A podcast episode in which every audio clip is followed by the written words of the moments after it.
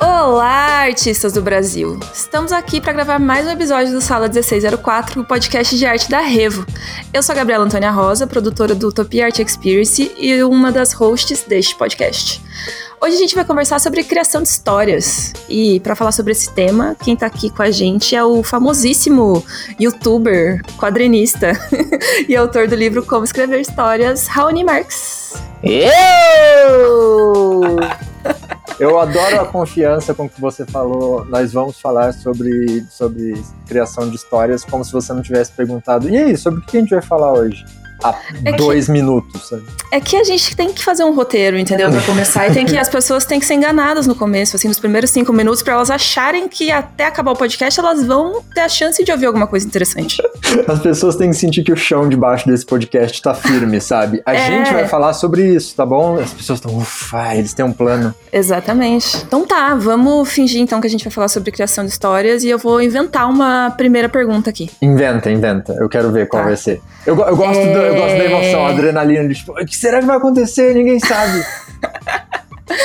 é, eu vou fazer uma pergunta clichê para começar falando então sobre esse assunto que é credo, odeio clichê, sai daqui. Como você se tornou quadrinista? Tipo, essa vontade que você tem de contar histórias, trabalhar com isso, é uma coisa que você queria fazer desde pequeno? Como que rolou isso? Sim. Próxima, Próxima pergunta. eu, eu queria. É, eu, eu sempre gostei de quadrinhos. É, eu não sei qual é a dos quadrinhos especificamente. Eu acho que é a pira de. Eu falei isso no Twitter esses dias, conversando com, com os outros quadrinhos, que é tipo, o quadrinho é o filme que você dirige sozinho, sabe? Uhum. Tipo, você tem que fazer todas as coisas, você tem que ser os atores e o produtor e o diretor, você tem que fazer todas as funções, mas você também pode fazer todas as funções. Você não consegue fazer isso no filme, você não consegue fazer um filme sozinho. Mas o quadrinho é legal porque, tipo, todas as coisas estão na sua mão, sabe? E é incrivelmente barato, também ao contrário de um filme. É, eu acho que eu sempre gostei. Eu tentei fazer quando pequeno. Eu lembro que eu comecei a fazer uma vez e meu pai falou: Mas você tem um roteiro ou você só tá fazendo? E, tipo, na hora eu. O negócio era lixo para mim, sabe? Tipo, na hora que ele perguntou isso, eu falei: É, não, isso daqui não serve para nada. É, tipo, Completamente posso... desmotivado. Pai, por que fizeste isso é. comigo? Na mesma hora eu falei, tipo, não, posso amassar essa bosta agora. É, talvez também tenha sido isso que me fez entrar na de, tipo, não, preciso aprender isso aqui. Porque a próxima coisa que eu fiz foi, assim, me dá uma gastura imensa, um faniquito ou alguma outra palavra velha de vó que significa desconforto, que num quadrinho tudo tem que ser reto, sabe? As coisas têm que estar, tá, tipo, bonitinhas, assim, você tem que fazer aquilo com instrumentos profissionais, vamos dizer, tem que estar, tá, sabe? Uma régua, por favor, senhor. Coisa que eu não usava. E como eu não sabia como fazer, eu basicamente não sabia como fazer, eu não, eu ficava tipo, não, então não vou nem fazer, sabe? Não, não, não posso fazer esse negócio. E daí ele jogou em cima essa parte do tipo, mas tem roteiro? E juntando essas duas coisas, eu comecei a só escrever, tipo, como se fosse um livro, assim, sabe? Uhum. E era péssimo, era muito ruim. É... daí eu desisti. Você era pequeno, você não tem culpa. É, é isso. Um dia eu vou ler para você os poemas que eu fazia quando eu tinha 12 anos. Vou te dar essa honra. Esse podcast vai fazer sucesso. Esse vai precisar de foto de filhote no, na capa para as pessoas serem é, atraídas. Juntando essas, tipo, assim, ao longo dos anos eu tentei fazer umas coisas, mas era muito rudimentar, assim, era muito kids na escola, muito feito a lápis, muito zero preparo. Eventualmente eu fui trabalhando em várias coisas, entendendo como faz, e daí eu fui estudar e ler livros sobre como escrever e mais. Chegou um dia que eu tava com uns amigos que faziam tirinhas sobre games na internet e eles iam pra uhum. Gibicon, na cidade de Curitiba. Eu não sei se conhece. Atualmente ela se Já chama. Já ouvi falar. É. Atualmente ela tem um nome menos, muito menos legal, de Bienal de Quadrinhos de Curitiba. E. Uhum. Eles falaram, você quer ir com a gente? E eu falei, beleza. E eu perguntei se eles iam levar quadrinhos, tipo, impressos e tal. Eles falaram, vamos, vamos. Eu falei, velho, se eles já vão ter esse trampo, é só eu fazer e, ir junto na onda de, de gráfica e, e, o cacete. E daí eu fiz Corny, que foi meu primeiro quadrinho é, feito até o fim, assim. Tipo, eu comecei, passei tinta, escrevi, digitei, sabe? Fiz todas as etapas direitinho até o fim, até chegar na gráfica, e daí foi impresso e pronto, perfeito. E daí pra frente foi tipo, pronto, agora que eu fiz o primeiro, e é assim que funcionam todas as coisas na minha vida. Agora que eu aprendi todas as etapas do processo, agora eu vou fazer mil, sabe? Uhum. E foi o que aconteceu. No, ano, no próximo ano eu fiz, tipo, dois quadrinhos de 100 páginas, assim. Eu tava, eu tô descontrolado, eu vou fazer o que eu quiser.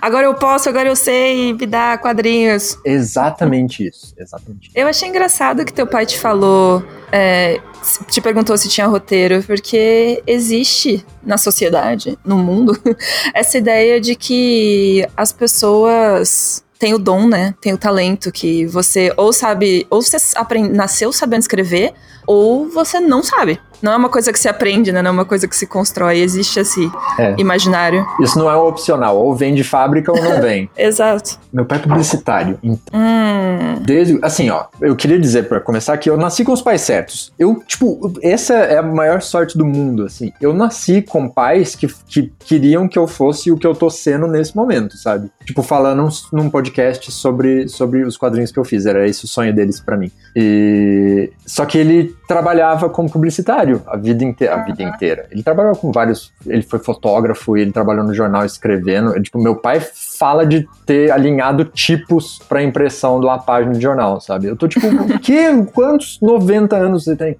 Mas ele sempre encorajou muito, sabe? Tipo, era pra eu ser o que eu tô sendo hoje. Não tinha nenhuma dúvida sobre isso. Era tipo, você vai ser artista. Ao contrário, tipo, eu fiz cinema porque eu ia fazer moda Daí eu falei, ah, não sei. Pra não fazer nada, eu fiz seis meses de publicidade, mas todas as aulas pareciam o almoço da minha casa, porque os meus pais trabalham juntos, sabe? Então, todas as coisas que eles falavam na faculdade, eu tava tipo, eu, eu, eu tô por aqui disso tudo. Eu não aguento.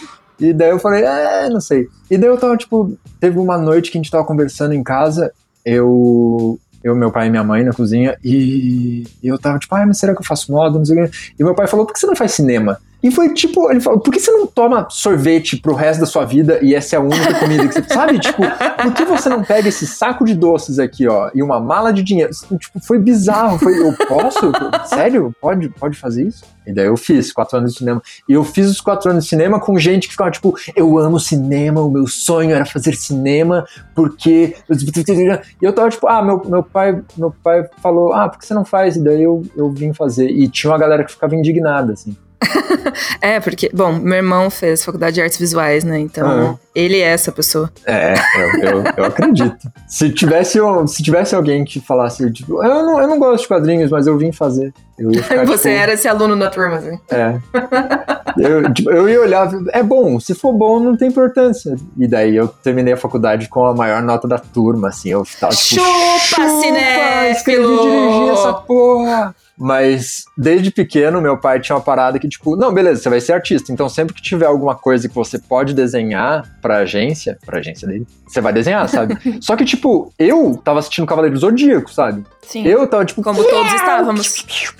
E ele tava tipo, não, não, não, não, O estilo que você tem que, de, que, de, que, você tem que desenhar aqui é outra parada, meu irmão. E ele era muito, muito bom em passar como devia ser aquilo em termos muito abstratos. Eu acho que é daí que vem todo o meu grande talento de, de mastigar coisas e conseguir ensinar, sabe? Porque. Uhum quando você quer que a pessoa acerte num lugar, às vezes você tem que falar de uma coisa completamente diferente que ela vai entender na cabeça dela qual é. Sim. E, e não vai funcionar você falar exatamente o que você tá pensando. Então, tipo, eu lembro de desenhos que ele falava, tem que ser, tem que ser tipo professora de escola, sabe? Tem que ser bonitinho. E é muito doido como até hoje eu olho para esse e tipo, não, pode crer, era, era essa definição, sabe?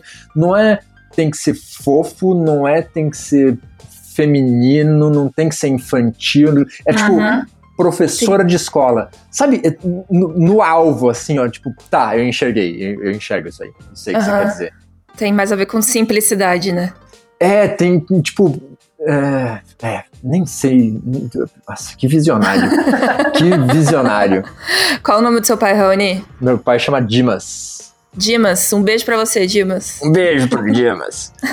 Era muito doido. E daí, tipo, ele, até hoje, quando eu tenho que fazer um trabalho, é, é meio David Bowie, assim, de tipo, quem eu vou ser para esse trabalho, sabe? Uhum. Porque você tem que pensar muito mais em que função aquilo tá servindo do que o que você tem que fazer. E o, o Guilherme Matt, daí de Curitiba também, que também é quadrinista, ele trabalhou muito tempo em agência e as histórias que ele conta sobre o crescimento dele como artista são exatamente os mesmos. De, tipo, eu cheguei na agência e eu tava desenhando meus mangá e os caras falaram, tipo, não, não, não. não, não, não. não é, não é bem isso. Amigão, esse estilo aí, ó. Eu sei que você acha que você tá muito. E é muito doido, ele conta exatamente assim, tipo, esses, essas coisas que você acha que estão muito da hora aí, não é isso que você tem que fazer aqui, sabe? Aqui é uma outra parada. Eu acho muito doido isso. Não, com certeza é. Mas, bom, tem funcionado agora, né? Tem funcionado, tem funcionado para todas as coisas. É, é, bem, é bem bom. Outra coisa que me chamou a atenção que você falou ali no começo agora há pouco foi sobre ter controle total do processo. Eu gosto de ter controle das coisas, óbvio, quem não gosta, né? Mas quando eu fui fazer o meu quadrinho, e eu não sei absolutamente desenhar nada, né? Eu fiz junto com uma pessoa que sabe desenhar tudo. e aí, eu fiz a história e a pessoa fez a arte, que foi o Victor Ramachuk. Nosso quadrinho se chama Shimra. Maravilhoso. E aí, fiz a história, só que é bizarro porque era muito difícil a comunicação entre nós dois e eu dizer para ele: olha, na minha cabeça é isso que aconteceu.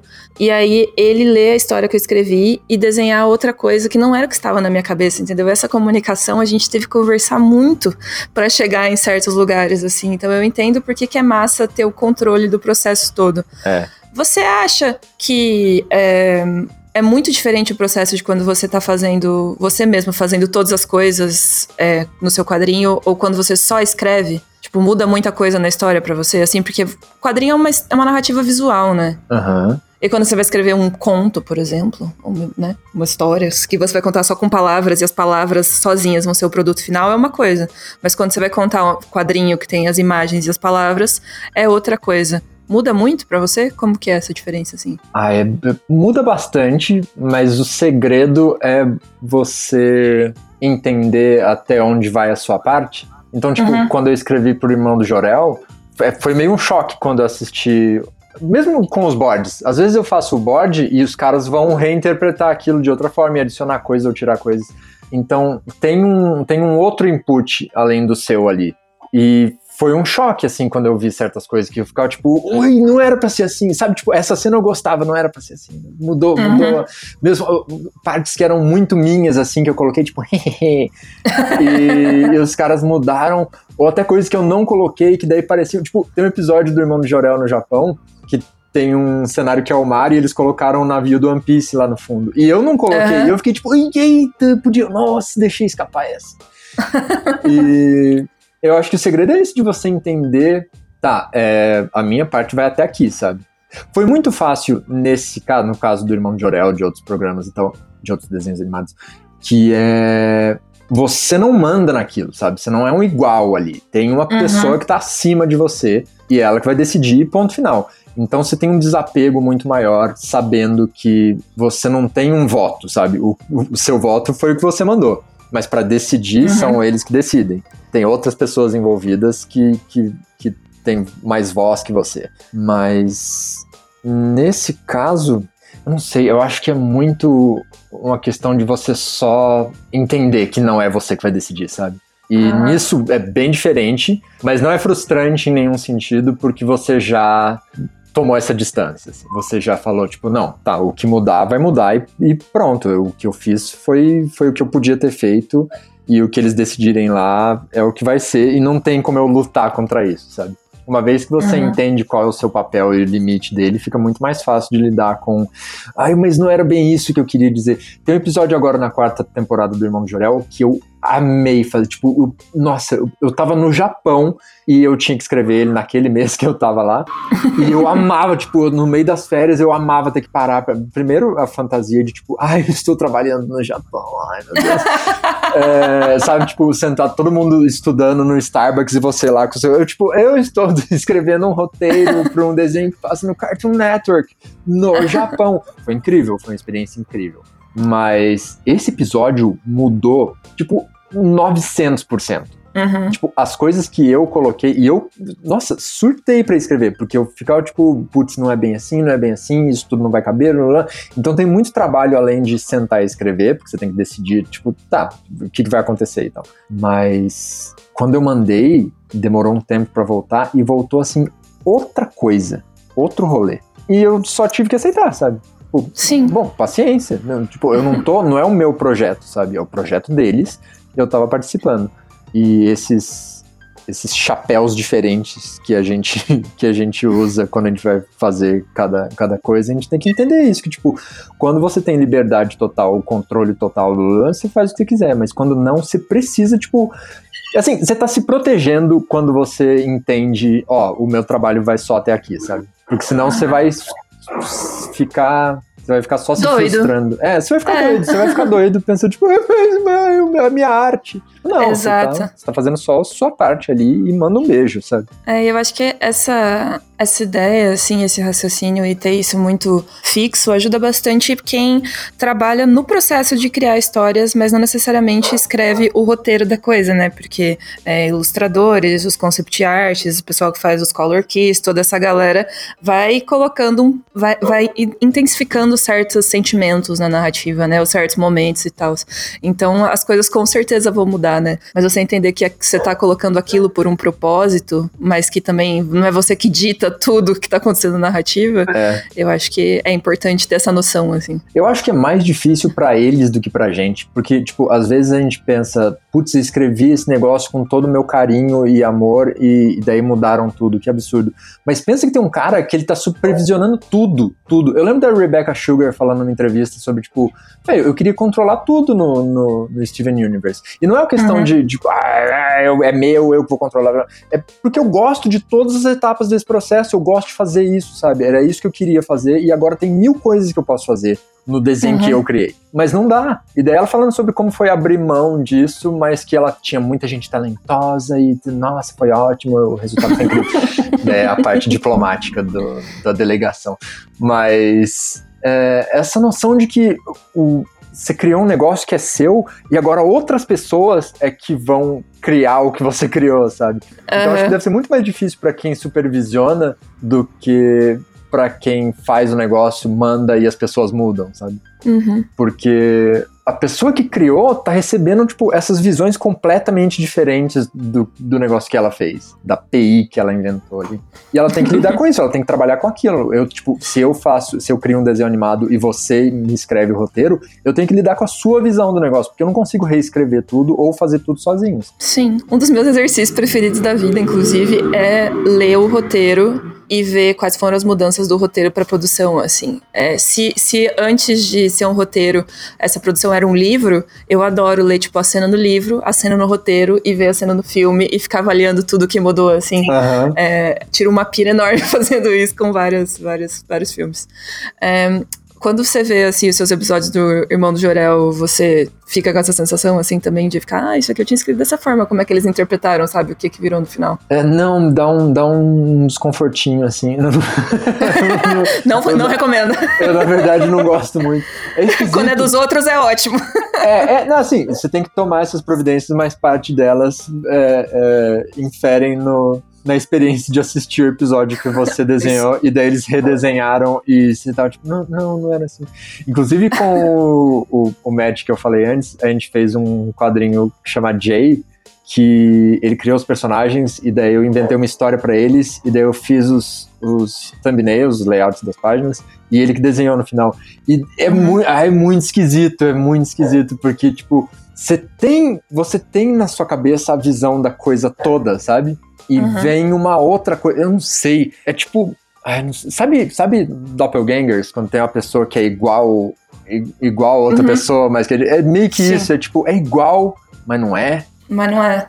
E daí É tipo fica, gêmeos muito parecidos, assim. É, e daí você fica, mas calma, tem alguma coisa errada, sabe, de um pro outro. É bem, é bem esquisito. Mas é legal também. E mais coisas vêm vêm disso. É, Uhum. No fim das contas, a gente tá falando sobre, tipo, colaborar com, com outros artistas no processo, com outras pessoas no processo. E a única coisa que isso faz, é, definitivamente, é mais coisa, sabe? Você pode se frustrar ou não, mas com certeza você vai poder fazer mais do que você faria sozinho. Sim, com certeza.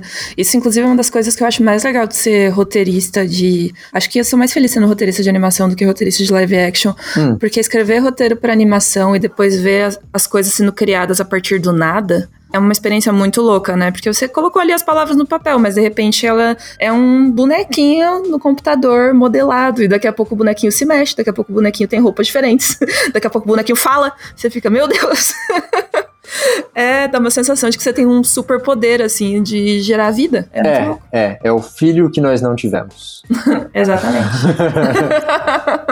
É, quando você estava na faculdade, você teve muita teoria de como escrever histórias? Eu imagino que sim, você deve ter passar por várias, todas as etapas do processo de produção de um filme na faculdade, né? Olha, eu tive as horas da, da teoria de escrever história. É, eu estava lá. É foda. Não, tipo, é, ai, é, é muito doido. A coisa que mais, que mais mudou minha vida foi ler o livro do Snyder, Save the Cat. Porque o Snyder, uhum. ele tava tipo, vamos, vamos, vamos, vamos, vamos, vamos, ó, isso aqui, isso aqui. Tipo, pra você ter uma noção, o, o, o Snyder tem um capítulo sobre gêneros, que na verdade é o que o Vonnegut chama de tipos de história. Tipo, o Snyder, uhum. ao invés de dividir, você pegar o story do Maqui, vou até, Sim. até ir mais devagar, porque eu já puxei 96 coisas diferentes Não, é, né, das né, gavetas. Eu peguei todas, mas vamos aqui pra audiência esclarecer quem que é quem. Eu abri seis livros aqui em cima da mesa. Se você ler o story do Robert Ele tem um capítulo sobre, ou uma sessão sobre gêneros que eu literalmente pulei, porque ele tava tipo, gêneros, western, ficção científica, romance. Uhum. E daí, tipo, quando esses acabam, ele continua com ficção científica de western, é, romance, suspense. Ele, tipo, ele só juntou todas as coisas dele, fez, sabe, três vezes mais. Eu tô tipo, mano, que, pra que, que serve ler isso, sabe? Não faz... Uhum. Daí quando eu li o Snyder, o capítulo sobre gêneros do Snyder era tipo, gêneros, cara atrás de alguma coisa, pessoa que gosta de alguém, time que, que aprende a trabalhar junto. Ele, tipo, ele tinha uma visão muito mais objetiva de gênero, que era é, o que as outras pessoas chamam de gênero é o que os músicos vão chamar de roupagem, sabe? Uhum. É tipo quando o cara. Eu acho que eu já dei esse exemplo em algum lugar, mas tipo, é igual quando você pesquisa no YouTube Yu Yu Hakusho versão forró. É tipo, é a música do Yu Hakusho, só que a roupagem é de forró. Então, tipo, ele tem uma outra cara, é uma outra versão, mas é o mesmo. Que, assim, você não mudou, no caso do, do, do McKee pro Snyder, você consegue contar os tipos de história diferentes, você consegue contar alguém atrás de alguma coisa, é, tanto em ficção científica, quanto em western, quanto num romance, sabe? Aham. Uhum. E essa noção de que ele, tipo, ele tava enxergando as coisas muito mais como o que, que tá realmente acontecendo aqui, sabe? Sim, e mais centrado no personagem também, né? Sim, porque daí, velho, vamos, vamos falar do que realmente importa? Porque daí você fica tipo, ah, mas esse gênero, será que. Não importa qual é o gênero, o que, que tá acontecendo na história? O que, que uhum. vai acontecer nesse negócio? Eu nem lembro qual é a pergunta, mas eu tô falando disso aqui. O que, que você perguntou mesmo? Não. Não, perguntei sobre essa parte da teoria, o que, que você estudou, como você começou a aprender e tal. Por isso, porque eu ia chegar no, em como isso relevou a minha frustração com a faculdade. Porque na faculdade, você senta e os caras estão tipo, bom, nas cavernas nós encontramos. Eu, ah! Sabe, tipo, a primeira aula de roteiro é na Grécia Antiga, e eu fico tipo, tá, mas, mas e daí? E meio que nunca chega numa parte que é o que eu tento falar nos vídeos, que é o que eu tento falar com o livro, que é, que eu, que eu tentei fazer com a palestra no, no Topia Connect, que é tipo, velho, me dá, assim, cinco minutos, uma coisa que eu nunca ouvi na minha vida inteira, que vai uhum. me destrancar para fazer o que eu quiser daqui para frente, sabe? Uhum. Porque o livro do Snyder era cheio disso, sabe? Quando ele chega no, no, no Blake Snyder Beat Sheet, que é tipo a, a jornada do herói dele, ele tá tipo, ó, começa assim, depois faz isso aqui, depois blá, blá, blá, e aí acabou. Simples assim, não precisa ficar enrolando. É, e, e, porque daí você tem um mapa de tipo, tá, pra onde que eu tenho que ir em termos de é, como é que a gente tem contado histórias através dos, do, do, de, todas as, de toda a civilização, sabe? Uhum. Que é o que o Campbell fez. Sim. Quando o Campbell escreveu O Herói de Mil Faces, ele tava tipo, galera, é o seguinte, ó, eu não sei como eu vou dizer isso para vocês, mas... não sei se vocês estão preparados para ouvir isso, mas descobri é, um negócio. É, tipo, assim, ó, eu, eu acho que é isso aqui, que é o seguinte, eu ouvi histórias de todo mundo, em todo lugar, durante todo o tempo. Sabe, de, tipo, de, durante todos os séculos. E a gente também contando a mesma coisa. Vocês acreditam? um beijo! E, tipo, daí o Vogler reescreveu, ele pegou isso e reescreveu num, numa forma muito mais prática quando ele fez o guia, acho que pra Disney, né? Ele fez, é. meio que fez um resuminho para dar para todos os funcionários na Disney para tipo, ó, oh, quando a gente tá falando de histórias, a gente tinha que estar tá falando disso aqui, sabe? É, teve um cara, ele já estudou as histórias que todas as civilizações contaram e basicamente a gente tá contando essa história aqui, que é tipo, ó, tinha um cara, ele tava. Ele teve um problema, dele falou, ai, cara, acho que vou ter que levantar para resolver. dele foi e resolveu, foi chato pra caralho. No caminho ele até gostou, dele nem quis voltar, mas ele falou, não, vamos voltar. Daí para voltar foi mais difícil ainda, mas ele voltou e resolveu aquele problema. E é isso, e aí acabou, sabe? É isso aí. Uhum. Que, tipo, é maravilhoso. Eu lembro do Dan Harmon falando numa entrevista com o Duncan Trussell, não, era com outro cara, que eu esqueci o nome. Mas ele falando que, tipo, a, a, nossa piração com. Pelo menos quem pira com a jornada do herói, é que, tipo, a gente vai tirar a parte difícil da criação de história, sabe? Se a gente puder uhum. transformar isso num ligue uns pontos, em um, em um colorir pelos números, assim, sabe? A gente tá meio que uhum. tirando a criatividade do, da, do processo criativo. Só que num sentido em que isso te deixa livre para ser criativo muito mais no sentido da sua personalidade, sabe? Com então, certeza. Se a gente pegar, tipo, se eu te falar, ó, as histórias todas, todas, todas têm começo, meio e fim, você não precisa mais pensar, tipo, ai, qual que é a primeira página? Tipo, a primeira página vai introduzir os seus personagens. Para de pensar sobre, tipo, você não vai reinventar a roda com a sua história. Você vai, tipo, ó, os, os, o processo é esse, os passos são esses. É isso que vai acontecer, independente do que você queira fazer. Porque se você quiser fugir disso, você vai inventar um negócio que a gente não reconhece como uma história, sabe?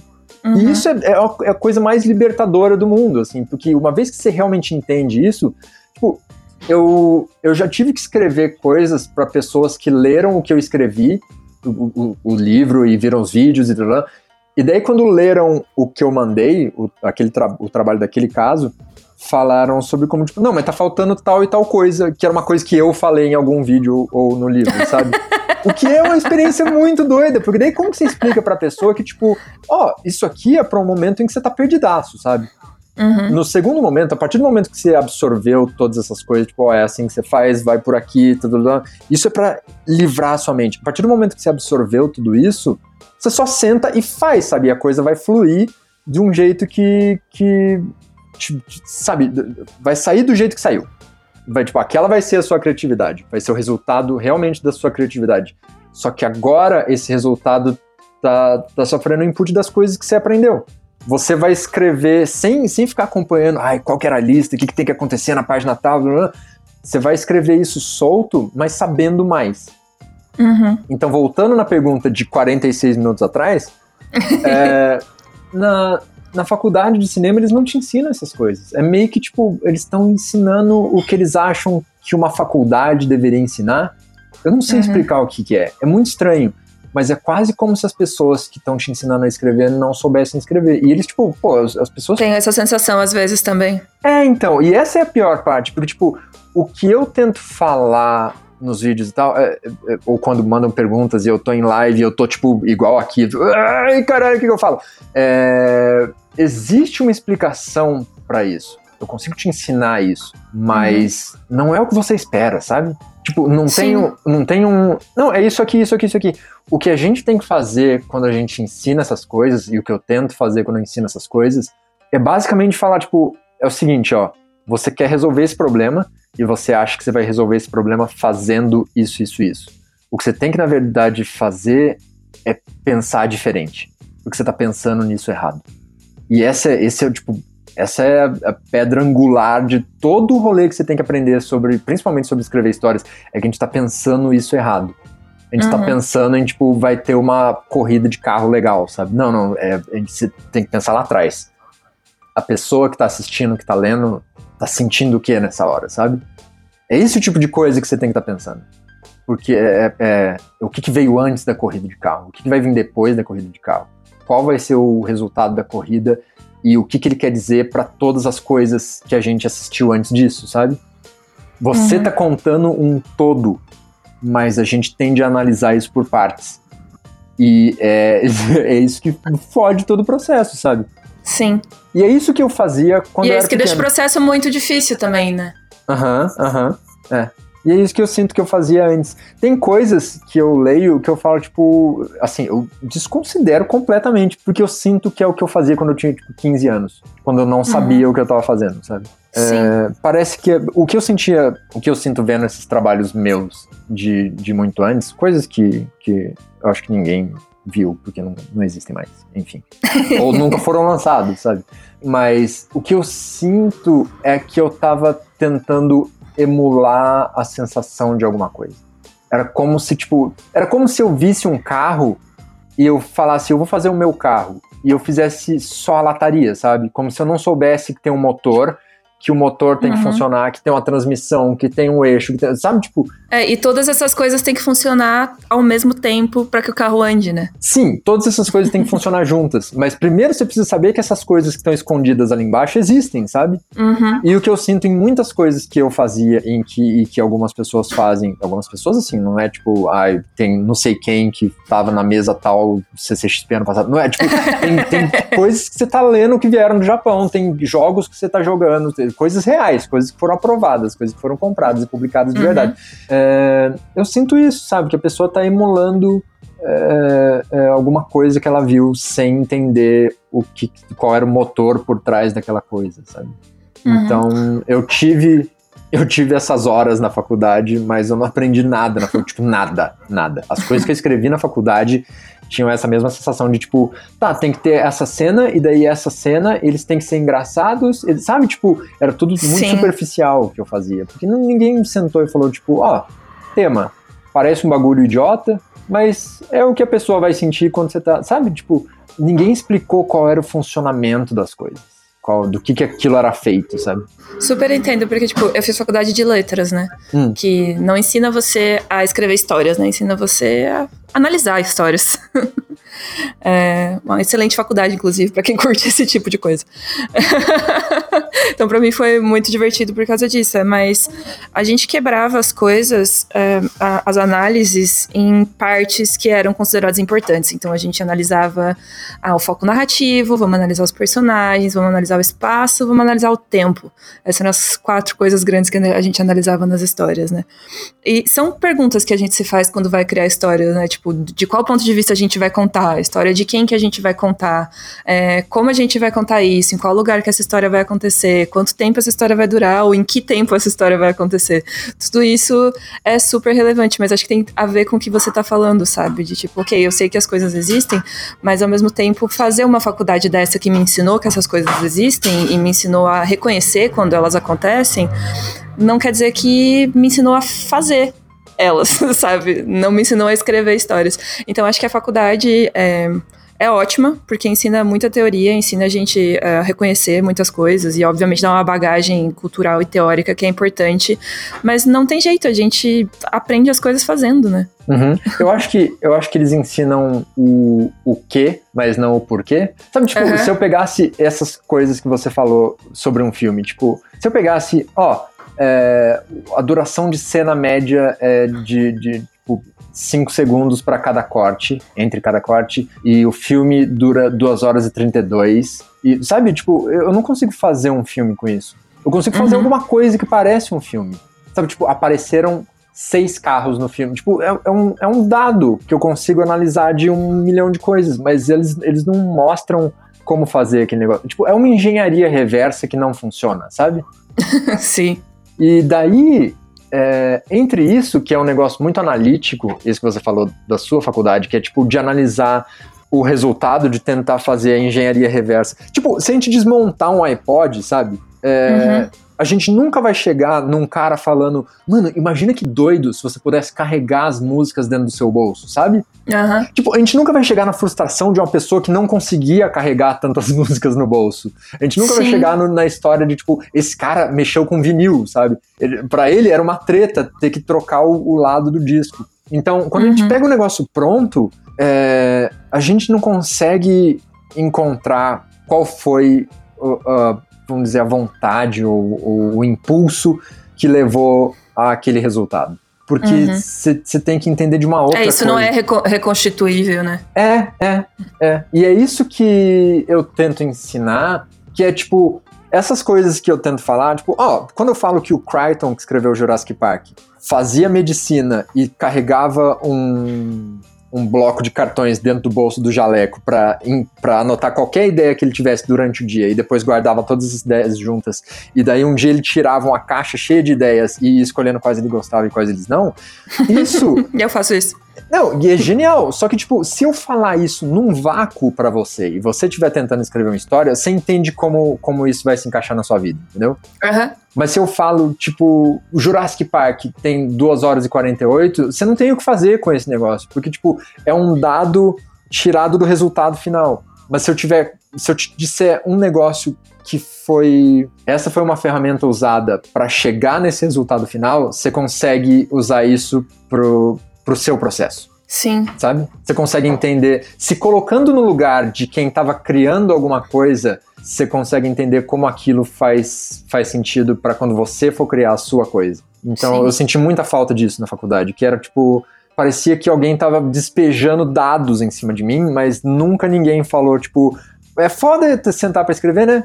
Tipo, as coisas não saem, você acha, você acha que é só sentar e vai, e não vai, né? Não sai nada. E essa sensação é universal, sabe? Se eu falar, tipo, o, o comercial que eu fiz pro Como Escrever Histórias, que tá no YouTube, ele fala, tipo, mano, você, tá frustradaço, né? E tal, tá bosta, você achava que você tinha uma ideia, mas não saiu nada. E o livro também começa assim. É tipo, essa é a sensação universal de estar tá escrevendo uma história. Em algum momento, todo mundo vai sentar e ficar, tipo, mas, mas aí o que, que acontece? E agora? Sabe? E na faculdade nunca teve isso, nunca teve. Se a gente pegar, tem um livro da Vicky King que chama Como Escrever um Filme em 21 Dias, que ela fala, tipo, é, ela fala alguma coisa, tipo, escrever uma história é tipo estar tá no mar, perdido, você não sabe para onde ir, porque para onde você olha tem mar, sabe? Então você não sabe qual uhum. direção você deve tomar.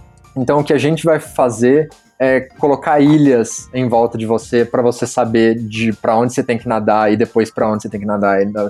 Isso foi tipo alguém pegou na minha mão e falou: "Eu eu te entendo. Eu sei o que você tá tentando fazer" é assim que a gente vai fazer, tá bom? Isso foi maravilhoso. E é isso que eu tento fazer todas as vezes, que é tipo, mano, é foda, mas é muito fácil. Vem cá, é só. É, o problema que você tem, na verdade, é esse aqui, ó. Uhum. Não super entendo. O teu livro me ajudou bastante em vários momentos, assim. é porque quando. Eu basicamente escrevo contos, né? O que eu gosto de escrever mais é contos. Eu até agora tô tentando fazer um, um romance, mas é outra pira, assim.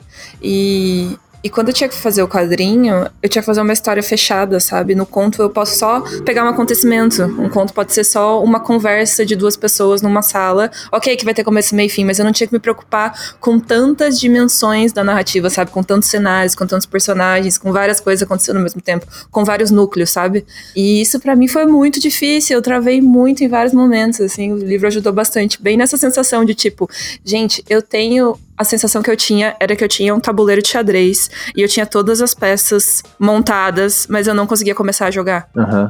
Uhum. Sabe? Tipo, eu sabia tudo, mas eu não conseguia fazer as peças se mexerem. É. E eu sei e... qual, qual movimento que cada peça tem, não é isso. É tipo, você não tá entendendo. Eu não sei para onde elas têm que ir, sabe? Aham, uhum, sim. É.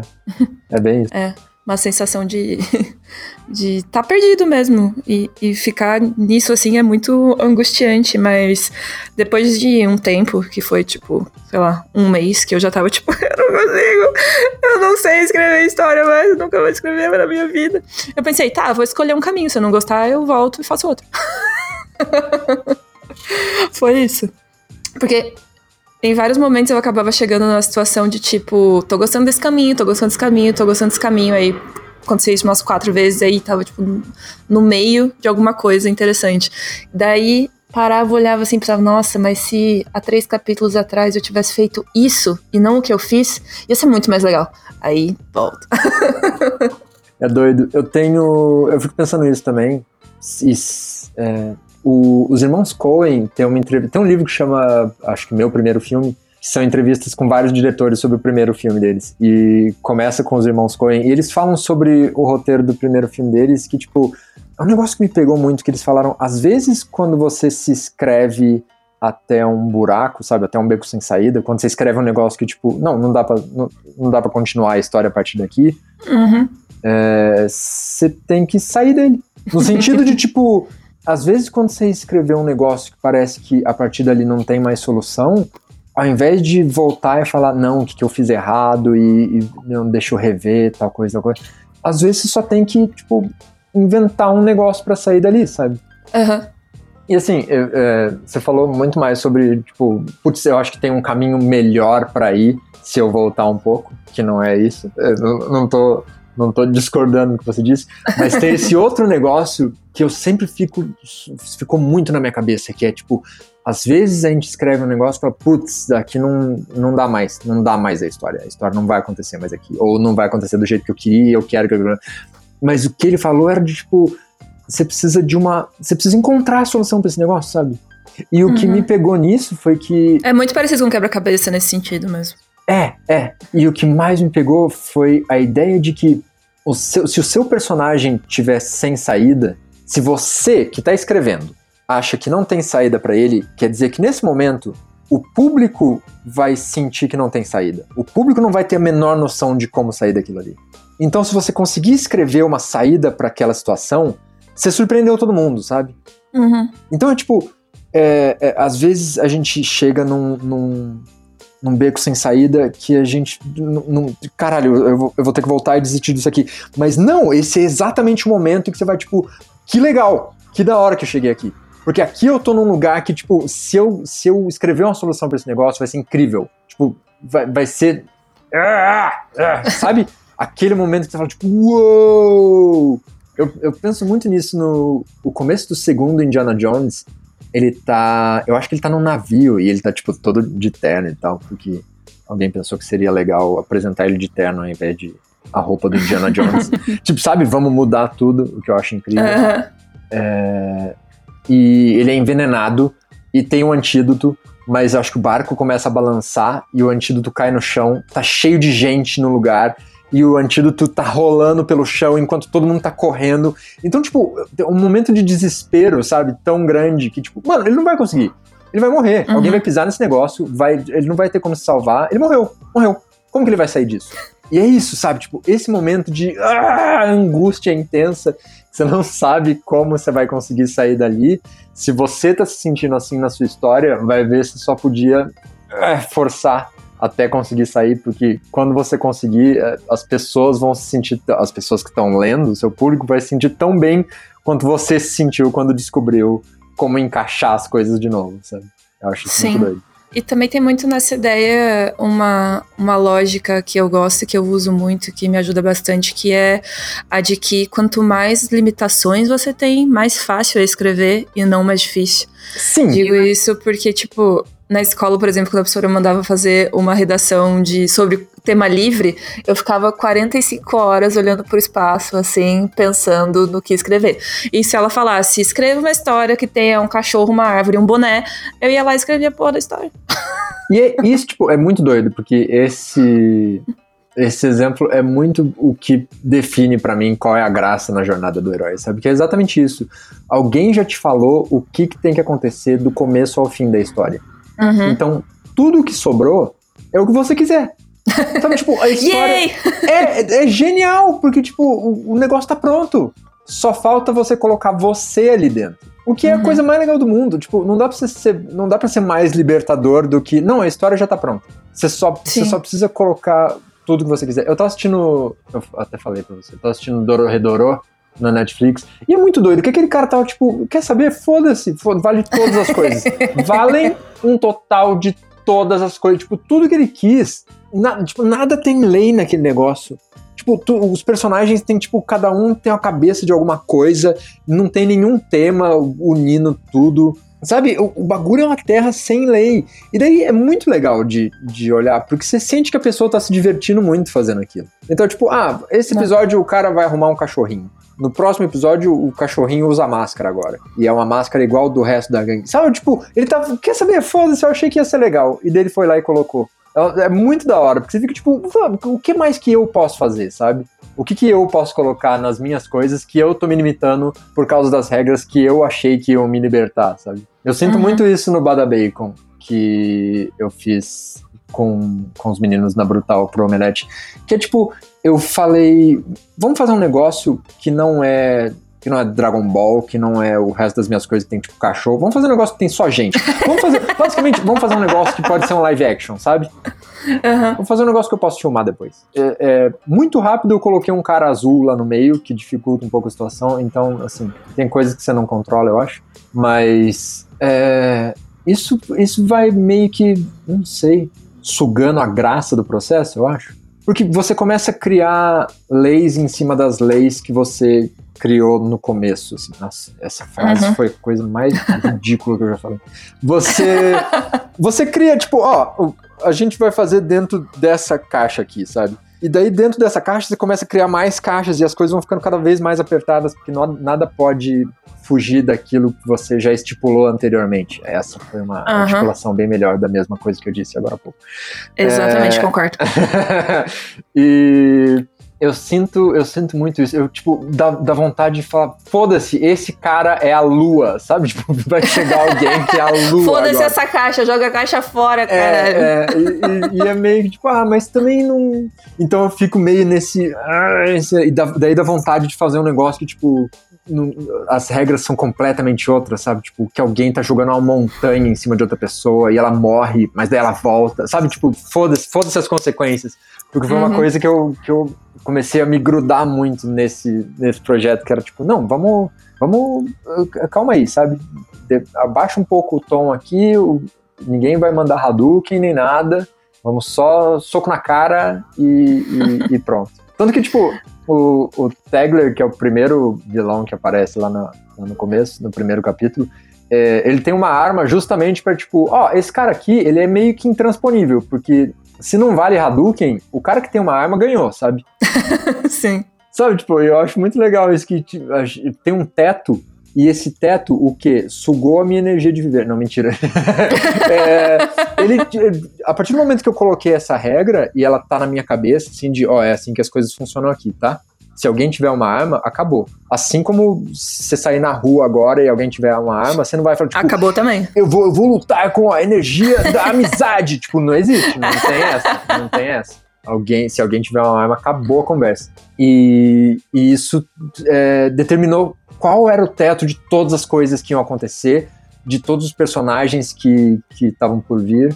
E, enfim, eu quero fazer um é, quadrinho é, basicamente agora. É, essa foi uma regra muito importante do seu mundo ficcional, né? É, é, isso, isso, tipo, amarrou todas as coisas. E é muito doido, porque é uma coisinha, assim. E é uma uhum. coisinha que ela só existe para mim, na verdade. Tipo, se eu não falar para ninguém, ó, oh, você viu esse cara aqui, ó, nesse primeiro capítulo, ele tá com a arma, não tá? Então, quem vai ganhar de uma arma? Ninguém. Então a arma é o teto. Ninguém, ninguém viu isso, ninguém leu essa, essa tipo, o conceito por trás do cara tá armado. Sabe, ninguém uhum. liga. Então, se, tipo, eu posso mandar um Hadouken amanhã, mas eu também fico, tipo, tá, mas o que, que eu consigo fazer uma vez que essa regra já tá estabelecida para mim, sabe? Só para mim. Nem, uhum. nem importa se alguém mais entende. E é muito doido lidar com, com essas limitações. Assim. Sim, mas é muito. ajuda muito, né? A galera que tá super perdida quer começar a escrever uma história, tem uma ideia. Além de ler o seu livro, que mais que ela pode fazer? Assistir os meus vídeos. Respostas corporativas. Pronto, fechou o combo. Se você tá perdido, já sabe o que fazer. Liga pro Raoni. Sim. Não, na verdade, eu não entendi. Como assim? O que mais que elas. Que outras coisas elas podem ler? Isso. Ah, tá. É, coisas que eu li, que é basicamente a resposta. Tipo, é, é foda. Eu, eu penso que, ao mesmo tempo que eu penso que eu escrevi o livro para não precisar de nenhuma dessas outras coisas, eu só escrevi o livro é, lendo essas outras coisas. Então volta naquilo uhum. que a gente falou sobre, tipo, a engenharia reversa do produto não te conta de onde o produto veio, sabe? Então, coisas que eu li. É, Story, do Robert McKee existe em português. É... E daí eu... É de uma editora daqui de Curitiba, inclusive. É mesmo? Hum? Que da hora. Quando você vier pra cá, você vai lá, é bem legal. Ai, vamos, vamos, vamos dar esse rolê. O, a Jornada do Escritor, do Christopher... do Chris Vogler. Vogler. É. é. Se você quiser ler O Herói de Mil Faces, também você pode ler, mas não, não serve para isso. Tipo, simplesmente não serve para isso. Uhum. É, não foi feito com esse intuito, né? Então. Não foi, exatamente, não foi feito com esse intuito. Esse é um caso de o, o produto que foi o, a jornada do escritor, que foi escrito depois baseado nisso. É, é, essa sim vai te ajudar no que você está querendo. Mas. Uhum. Que mais? Já é um livrão de 600 páginas, já tá ótimo pra começar.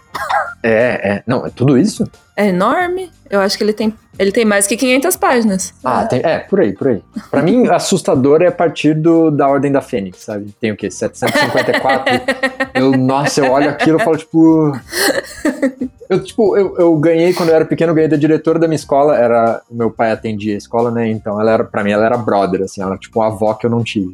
É, ela me emprestou Musashi uma vez. Os dois volumes. Nossa. Tipo, como se eu não fosse completamente disléxico, sabe? Eu, tô, eu tenho um marca-página que tá lá dentro desde que a Conrad lançou. É, é, como chama? Como uma luva de veludo é, forjada em ferro. É um negócio assim, o nome do quadrinho. Tipo, faz muito, muito, muito tempo, muito tempo. E eu não, eu sou muito lerdo para ler. Mas eu comecei a ler muitos livros ultimamente. Parênteses, a gente entrou no outro quadro aqui agora, tá? É outra caixinha. Eu li não sei quantos livros ano passado, que eu comecei com uma tática incrível que é ler os livros. Funcionou muito para conseguir ler os livros. Rolou para você. É, deu certo isso de ler os livros. Eu, eu, eu achava que, tipo, tinha que ter um, um momento, igual uma aula de yoga, assim, que eu tinha que parar e, tipo, essa vai ser a hora de ler o livro. E essa hora, obviamente, nunca chega, né? Porque você tá sempre fazendo coisas e fazendo coisas. E daí eu comecei tipo, não, qualquer intervalo que eu consigo, eu vou ler um pouquinho de, de algum livro. E os livros estão indo embora, sabe? Eu tô, tipo, lendo uhum. livros agora, é surreal. Enfim, livros que eu li. Agora, eu acho que esses são todos que tem em português. Ah, não, é, tem o Sid Field também. O manual do roteiro uhum. do Sid Field, ele tem coisas completamente datadas. Ele fala coisas sobre como, tipo, é, você se sente nos anos 80, 70. É, ele é esquisito, ele tem várias coisas esquisitas. E, as, e os filmes aos quais eles fazem referência também são engraçados, porque são antigos. É, esse, esse é um problema com o Story também, e até com o Vogler. O Vogler fala, fala muito do Mágico de Oz. Vale a pena uhum. você assistir o Mágico de Oz pra entender do que, que ele tá falando, porque ele fala o muito. O livro também é super curto, vale a pena ler também. Ah, é? Eu não, eu não gosto de ler livros. É. é esquisito. Essa é uma outra coisa que eu só leio não ficção sobre, tipo, economia comportamental e, tipo, como o cérebro funciona e entrevistas. Eu só leio umas coisas bizarras. Eu li é, aquele mitos nord, mitologia nórdica que o Gaiman escreveu, sabe, esse ano. E para mim foi o máximo da ficção, assim. Eu, tipo, eu me senti. eu peguei esse e 50 tons de cinza que eu peguei para ler. Eu fiquei tipo, não, não, vamos, vamos ver qual é. Vamos ver o que. Você conseguiu? Eu tentei começar, não rolou para mim. Para mim. Eu, achava, eu, achei muito mal escrito. Não era nem a história que era ruim, ele era mal escrito, sabe? Ah, tipo, mas aí tem. O, o, os adjetivos, os verbos, tudo, ah. era, tudo era ridículo. Eu ficava, não faça isso! Essa é a melhor coisa que você podia falar para daí eu respondi, para daí eu responder. Eu li esse outro livro que é O Segredo do Best-Seller, que é tipo, ele é um relatório de uma dupla Nossa, de de uma dupla de pessoas que escreveu um algoritmo para classificar livros em, em termos de positividade e negatividade e medir o número de palavras que estavam sendo usadas e artigos e blá blá blá. Eles uhum. fizeram toda uma máquina para ler livros e enfiaram, tipo, um milhão de best-sellers e também de não best-sellers para ver se o resultado batia e uhum. ver o que, que o livro pontuava, sabe? Velho, 50 tons de cinza tá disparado lá em cima. Na lista de, tipo, o algoritmo leu, leu determinou o que, que seria um best-seller baseado nos, nas análises de best-seller dele.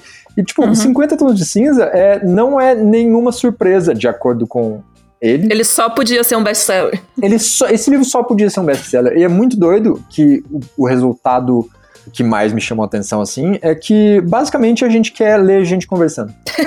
é tipo, é só isso. Anotar aqui, próximo livro, apenas diálogos. Essa, então, meio que isso. E é doido porque o R.L. Stein, que escreveu a série Goosebumps, e tá escrevendo faz, tipo, 900 anos, ele uhum. fala a mesma coisa, tipo, tenta. E é doido porque ele tá escrevendo pra um público infanto-juvenil, né? Ele fala, tenta. Pega a história que você quer contar, ou que você já escreveu, tenta transformar ela só em diálogo. E eu achei muito doido, porque, assim, de um ponto de vista é, muito pessoal, pra, pra, muito individual, para qualquer pessoa, é, os diálogos são as partes em que você corre, sabe? Tipo, quando você tá lendo diálogo, a sua leitura só flui, você só vai. E é muito doido você pensar que, pô, se eu conseguir transformar meu livro no, o máximo possível em diálogo, é, as chances das pessoas terminarem lerem. de ler, lerem, lerem, ponto, é muito maior. Sim, e daí, com certeza.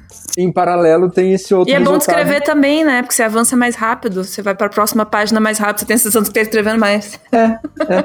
É, você só, tipo, olha, 700 páginas, eu sou um gênio. tipo, não, só tem diálogo, é por isso. Tem muita gente falando, beleza, e daí seguindo, é outra linha já, próximo.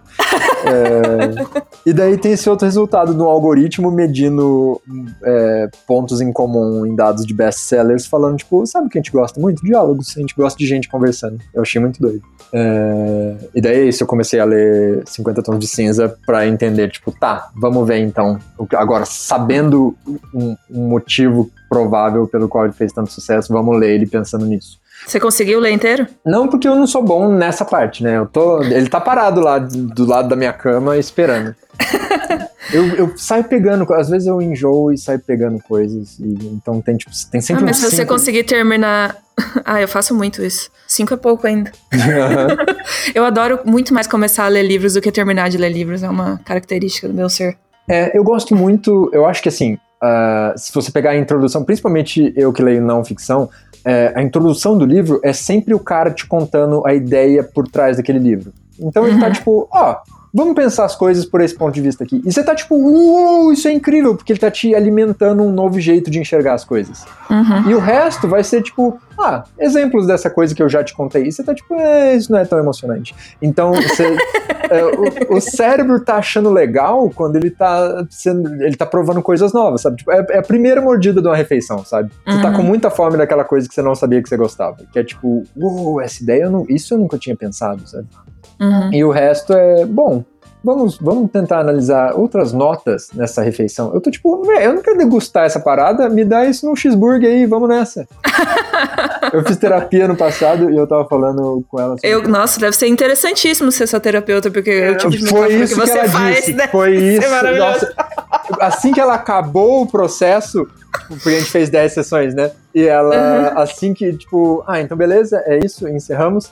Assim que acabou, parecia que ela tava louca pra falar aquilo. Ela, tipo, abriu um sorriso gigante, assim, de, tipo, foi muito interessante ser terapeuta. Você tem um jeito muito interessante de se comunicar. Parecia que ela tava, tipo, pirando.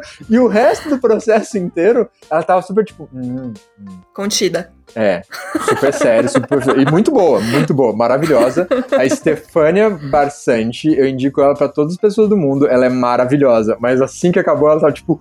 Mano, isso foi tão legal! Você é muito bizarro! Você é esquisitaço. Foi muito ótimo. É, o que mais? Vamos voltar, vamos voltar. Daí, ó, livros que eu li que não existem em português, mas estão em inglês, são ótimos. É, o primeiro é o Save the Cat, do Blake Snyder. Esse livro é, tipo, é, ele destrancou meu cérebro que mais? Ah, é bom dizer que todos os, os, links para os livros e os títulos vão estar na descrição do vídeo do YouTube, beleza? Eu vou fazer aquele esquema que eu ganho desconto se você comprar pelo meu link na Amazon. é, que mais? Eles estão ali em cima, eu tô olhando para eles, só que tá longe, eu não consigo ler.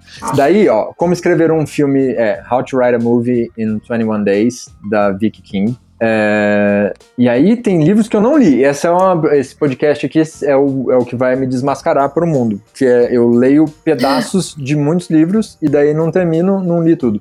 Então, Anatomia de uma História, uh, Anatomy of Story, do John Truby. Uhum.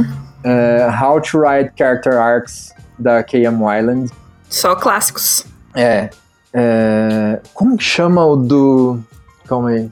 Ah, a The Art of Dramatic Writing, é isso mesmo? É. Uhum. A arte da escrita criativa do Slavoj vai ter o link, então não preciso lembrar o nome eslavo deles. É, que mais? Eu tenho aqui que eu não. Esse é outro que eu li a introdução e fiquei tipo. Uou! E nunca mais continuei. É, a Jornada da Heroína da. Eu nunca lembro o nome dela. Calma aí, eu vou até olhar lá em cima. Putz, eu também nunca lembro o nome dela. A Jornada da Heroína da Maureen Murdoch. Esse livro é o mais legal do mundo. Maureen Murdoch. Porque, é muito bom mesmo. É, é, eu não terminei, não fala isso. Eu tô falando em termos gerais. não, não, você não precisa concordar e me humilhar no processo. é, é que para mim é particularmente mais interessante esse livro, né? Assim, quer dizer, então, tinha mais interesse nele, no caso. Porque por pra mim era muito. Porque especificamente porque é uma história muito longa, mas por algum tempo da minha vida eu me interessei muito por livros escritos por mulheres e por personagens mulheres. Então foi uma pira assim que eu tirei e foi muito bom. Entendi, entendi. Mas só porque você é mulher ou você estava atrás de outras representações não masculinas, tanto na As criação duas coisas, quanto... eu acho. Mas o fato de eu ser mulher com certeza empaquetou nessa decisão. Uhum, uhum. O que eu achei doido, alguém me perguntou sobre isso quando eu comecei a fazer os vídeos. E eu fiquei tipo, o quê? E daí eu fui descobrir que tinha esse outro livro. E o que eu Uhum. piro nele é que a autora foi falar com o Campbell. Quando o Campbell tava falando sobre o Monomito, um dia ela chegou pra ele e falou, tipo, da hora, velho, mas e a da heroína? E a resposta dele é a coisa mais machista da face da Terra. Porque, tipo, quando eu li que ela foi perguntar isso, eu pensei, tipo, a jornada da heroína é a mesma coisa, não é? Tipo, velho, porque se a gente pensar que no vácuo a jornada do Ei, herói. Raoni! Estão invadindo o podcast aqui! Que isso, Gustavo? que Ô, falta de respeito louco. com o podcast dos outros. Olha que estão mandando beijo pra ele! Maurício, continua. Sabotados, Não deixa o Gustavo te atrapalhar. sabotados. Sabotados pelo Gustavo no podcast. Se a gente pensar que num vácuo a jornada do herói é sobre resolução de problemas, é sobre, tipo, eu tinha um problema, daí eu lutei contra ele numa zona de desconforto e resolvi, agora não tenho mais. É, a jornada, tipo, as mulheres vão enfrentar a mesma jornada que os homens, certo? Uhum. Pela lógica seria isso, mas não é, né? Então, é, mas, mas tipo, o, o que eu piro no livro é que ela consegue enxergar de um jeito completamente diferente. Mas o que eu mais gosto é que quando ela perguntou isso pro Campbell, ao invés dele falar isso, que seria uma opinião sensata da parte de um homem, como não mulher falar, tipo, não, todos nós, seres humanos, temos o mesmo problema, ele falou, tipo, não, a mulher já tá onde o homem quer chegar. Que é tipo, a, a, a mulher é uma força da natureza, sabe? Ela não tem problemas, ela não tem, tipo. no- eu tenho problemas e eu tô tentando en- encontrar a plenitude de, de, de. que as mulheres já têm, sabe? Uhum. Tipo, os homens não. Os homens estão numa jornada, as mulheres já chegaram. Eu fiquei tipo, velho, nossa, essa é a pior coisa. tipo, Você podia dizer na sua vida. eu acho que se ele falasse volta pra cozinha, não ia ser tão ruim quanto falar que. Não, vocês não têm jornada. Sabe? Tipo, é tão. É, tão É, porque- míope. Isso, isso, é, isso é capacitista, né? É tão é, burro. Isso é legal? Isso pode falar? É tão burro da parte do cara falar, tipo, não, não. É, é muito doido, porque esse é o cara que escreveu o Monomito com um estágio que chama a mulher como tentação. É uma parada assim. Uhum. Que, tipo, ele tá vendo as mulheres como uma coisa que interfere na minha vida, sabe? O Sim. que é muito doido. E a dela, quando, quando a Maureen Murdoch escreve a jornada da heroína, ela tá tipo, sabe o que é? a, a nossa jornada é o seguinte: vocês mandam na porra toda, a gente só se fode. E é só juntas que a gente vai conseguir dar um jeito na coisa toda, inclusive com a parte de vocês, sabe? E isso, Uhum. isso eu fiquei tipo, "Uou, que doideira. Sim. Porque daí tem uma. Daí realmente você tem uma outra perspectiva que não é exatamente como, como você falou, tipo, não é a mesma jornada do homem. É a jornada Hum. de alguém que, tipo, tá sendo tratada como. Não, não, você não. Você tava aí, você é um problema na minha vida ou uma solução, sabe? Mas você não tem a sua vida. Aham. É muito doido, é muito doido. Sim. E o que eu acho muito massa nesse livro é que depois entra justamente na parte das análises Hum. e ela começa a falar sobre recursos que normalmente são usados nas histórias para fazer com que uma mulher fique mais poderosa, sabe? Para que ela se empodere. E, e aí ela faz uma análise tipo, de sei lá quantos livros e histórias, sei lá, 150 histórias de como isso acontece, sabe? Como é um padrão que se repete, como às vezes é um padrão completamente idiota e irreal e machista, etc, etc e tal. Isso é muito louco. Por exemplo, isso com certeza vocês já viram filmes assim, ou novelas assim, histórias de todo tipo assim, que é a personagem vira tipo uma mulher super forte e foda depois que ela é estuprada, por exemplo. É o, é o, é o Game of Thrones, né? Aco- acontece muito, é um, é, é, é um recurso narrativo muito comum, sabe? Mas por que, gente? Tem outras maneiras, sabe? Então ela pega esse tipo de recurso que é muito comum e des- desconstrói toda essa, todas essas ideias. Então é, é bem massa. A segunda parte, Raoni, recomendo que você leia o livro inteiro. É, eu vou ler, eu vou ler. Não, segunda parte, eu não cheguei, tipo, eu comecei a ler. Eu, eu, ah, sei lá. Eu, eu ainda tava nessa fase de, tipo, eu preciso entrar no meu momento de ler o livro, senão eu não posso. Sim. Tipo, não, velho, lê, Não vai existe, lendo o né? livro. Eu tive, eu, minha mãe me mandou ler um livro quando eu era pequeno, sabe? Tipo, eu nem lembro por quê. Eu acho que ela viu que eu era burro. é, Ela sentiu. é, e eu, Hum. no começo do livro, eu comecei a ficar obcecado. Eu tenho, eu, seriamente, eu claramente tenho problemas. Mas, de verdade, assim, é, não sei quais são, porque eu não acredito em, em diagnóstico. não, é. Eu comecei a ficar bolado que, tipo, eu comecei, eu não lembrava tudo, tudo que eu já tinha lido do livro. E daí eu comecei, isso, aquilo começou a me travar, sabe? Uhum. Então, tipo, é, isso diz muito sobre a- aquela noção de quando eu ia escrever, eu tava tentando emular alguma coisa de outra história, sabe? Porque eu não tava, sei lá, eu, eu, tava tendo alguma outra experiência que eu não sei se era disléxica, se era DDásica, você sabe? Tipo, eu não sei o que que tava acontecendo, mas é como se eu não tivesse assistindo um filme. Tem muitos filmes que eu gosto de muito tempo atrás, que eu assisto hoje e falo, tipo, ah, era disso que vocês estavam. Era isso que tava acontecendo? Nossa. Sério que era isso que tá acontecendo? Eu passo por experiência às vezes também. Velho, O Senhor dos Anéis, o primeiro filme, porque livro, nem pensar. É, eu não sabia dizer, tipo, eu, eu entendia, ah, e aconteceu essa parte legal quando eles estavam nesse lugar, e tem essa parte legal nesse lugar. Esse lugar aqui eu desliguei, porque eles estão só conversando. Mas daí tem essa outra parte. Tipo, eu demorei muito tempo pra entender que o drama do- de todos os personagens era que, tipo, a- as pequenas coisas tinham muito peso comparado com as grandes. Então, o, o drama maior era tipo, velho, a gente deixou, deixou essa criança frágil carregar o negócio mais perigoso do mundo até o lugar mais perigoso do mundo, porque ninguém tem coragem de acreditar em si mesmo pra tomar conta do anel e cumprir essa missão, sabe? Uhum. É muito doido que, tipo, tava todo mundo tretando e um moleque falou: Ai, que moleque chato, vocês ficam brigando, eu levo então. E o, e, tipo, é foda, o Gandalf, que é sábio e, e- e mágico, ele fala, tipo, ai, E super cara, poderoso. aquelas, eu demorei muito tempo pra entender o que, que tava acontecendo no filme. Então, hoje, quando eu assisto, tem aquela cena, tipo, eles estão todos discutindo e o Frodo começa a gritar, tipo, eu levo! E daí tem um close do Gandalf que ele para de, de discutir e ele só fecha o olho e suspira assim. Uhum. Que é tipo, é- aquele é o drama do filme, sabe? Aquela é a treta. Ele, tipo, velho, os adultos estão tão desentendidos e tão sem foco e tão eh, não confiando um no outro que o moleque teve que, tipo, gritar o rei está nu e tudo vai ficar em cima da- das costas dele, sabe? Tipo, naquele Uhum. momento ele sabe que ele falhou completamente.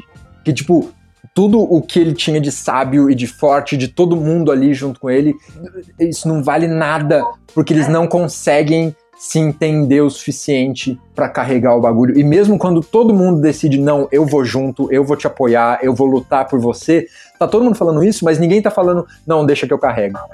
É tipo, não, eu vou dar toda a minha, eu vou dar minha vida pra ajudar você a fazer esse negócio, mas eu não vou fazer nem fudendo. É muito doido, velho. Tipo, é muito, é muito forte, sabe? É muito legal. Sim. Muito E é por isso que é legal. tão poderoso, né? É, é, e daí você vê, tipo, o, o que a gente tirou disso foi todo o gênero de RPG. Que daí é vazio se você não entende qual que é a graça, sabe? E qual que é a graça do, do, do Sam nisso tudo. Tipo, tem um cara que tava lá. Porque assim, todo mundo em volta era, tipo, a gente tinha esse mago, a gente tinha esse anão com machado, e esse cara consegue, tipo, acertar entre as sobrancelhas de uma formiga a dois quilômetros de distância. Sabe, tipo, a gente tinha toda essa galera foda mas tem Uhum. um moleque que vai junto com ele que fala, tipo, não, eu não consigo fazer nada igual você, mas eu vou porque eu sou muito seu amigo. É muito doido, velho, é muito da hora. Sim. Enfim, E é muito. Viajamos aqui no Senhor dos Anéis, mas não, não, mas é, mas é exatamente isso. eu gosto que você acha que a gente viajou só no Senhor dos Anéis. Tipo, a, a gente, Eu acho que. a gente pontuou esse negócio, a gente pontuou horas de viagem com três perguntas, sei lá. sabe? O resto foi Nem só, sei quantas tipo, perguntas eu fiz. Mas enfim, acho que esses são os livros. É, acho que Nossa, era isso que a gente tava falando, os É, livros. a gente tá Ah. nessa ainda, a gente tá nessa. Senhor dos Anéis não precisa ler, então, né? Vou riscar aqui da lista.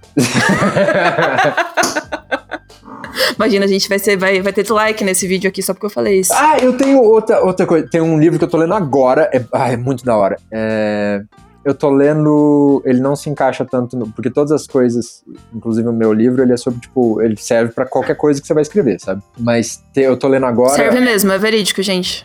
um livro que eu não lembro o nome, mas. Ah, não, eu tenho ele aqui. Eu tô do lado do meu Kindle. É, eu não sou, a gente não é patrocinado pela Amazon, tá? Ninguém tá. ninguém tá Mas a Amazon, se você quiser patrocinar o podcast, mandar um Kindle pra é, gente, ou pra mim. a gente aceita. É. Tá, o livro chama Mangá na Teoria e Prática, a arte de criar mangás. E é do Hirohiko Araki, que é o cara que fez Jojo. Adoro. E ele escreveu um livro. Velho, eu não sabia disso. Meu amigo Pedro Falcão, que é ao mesmo tempo roteirista, jornalista e ex-BBB, ele me contou desse livro que é tipo, esse cara que tá desenhando mangá faz um bilhão de anos escrevendo sobre como fazer um mangá, sabe? E especificamente sobre como fazer um mangá na Jump no formato de série. Mas, nossa, mano, eu- coisas que eu sempre quis ler na minha vida inteira. Inteira, um cara falando sobre, tipo, ó, a parada é a seguinte, sabe? Ele falando sobre coisas muito, muito, muito legais que eu só senti tão, tão por dentro de como mangás funcionam quando eu li Bakuman, sabe? Que é sobre Uhum. fazer mangás. Também é muito legal, mas demora. E tem romances no meio que são chatos e machistas. Então, se você quiser aprender a fazer mangás ou só entender mais sobre um gênero específico de, de escrita, esse livro é muito, muito bom. Não acabei ainda, mas esse eu prometo que eu vou acabar, tá? Quando a gente publiciza as coisas, elas se tornam reais, você sabe, né? Que as pessoas vêm te cobrar depois se você terminou de ler o livro, depois que você fala aham. isso. Ô, seu machista, e a jornada da heroína, você leu?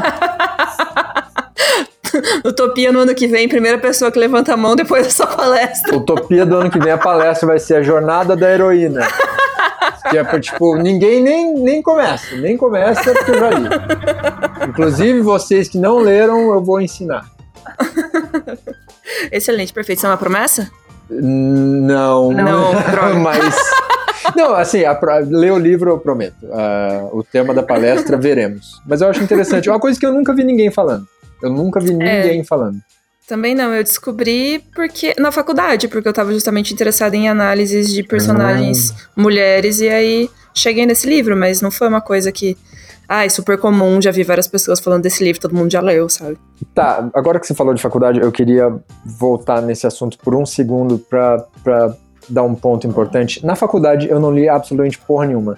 Nada. Não Tipo, seja nada. como Raoni, leiam coisas. Nada. Não, eu, tipo, leiam coisas assim, no sentido de vão atrás, porque eu tava. Eu sou um gênio, eu não preciso aprender Sim. nada. Tipo, o quê? Aprender a escrever? É eu já sei escrever. isso. Você senta Uhum. e escreve, pelo amor de Deus. Você acha que eu não sei?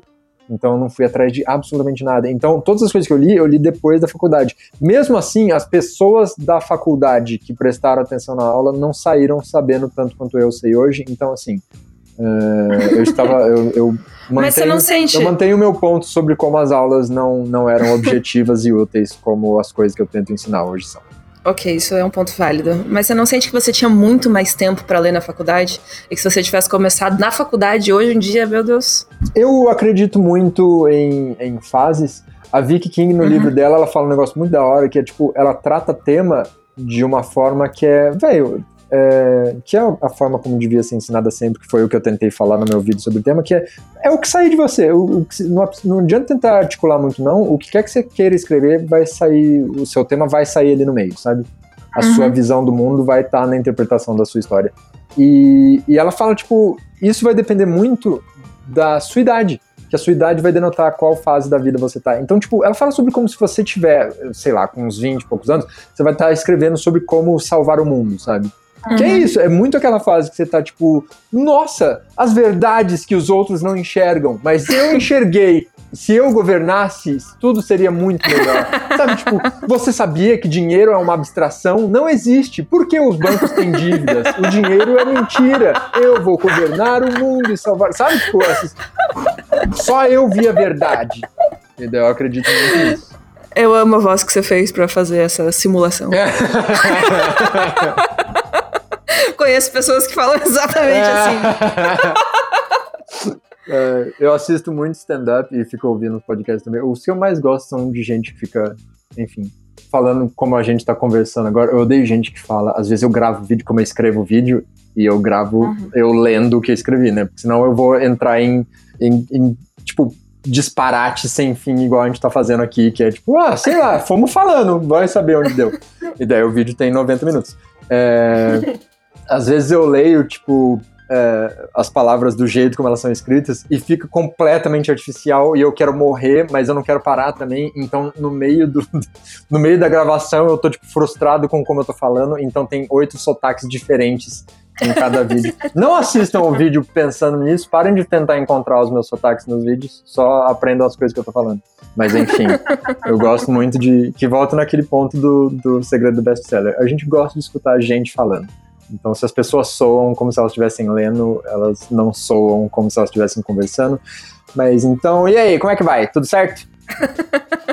Eu tenho que fazer um exercício de escrita hoje ainda, de um curso que eu tô fazendo agora. Eu vou escrever um diálogo, Rony, se abrir uma luz na minha vida. Eu tava com uma preguiça de fazer só duas páginas. nossa. Mas eu vou escrever um diálogo, vou matar aqui, ó. 40 minutos, já era. Me conta, me conta sobre o seu exercício. Que curso você tá fazendo? Eu tô fazendo um... O que, que, que tá acontecendo com esse podcast? Invasão do podcast! Era isso que, que foi gritado aí? Ah.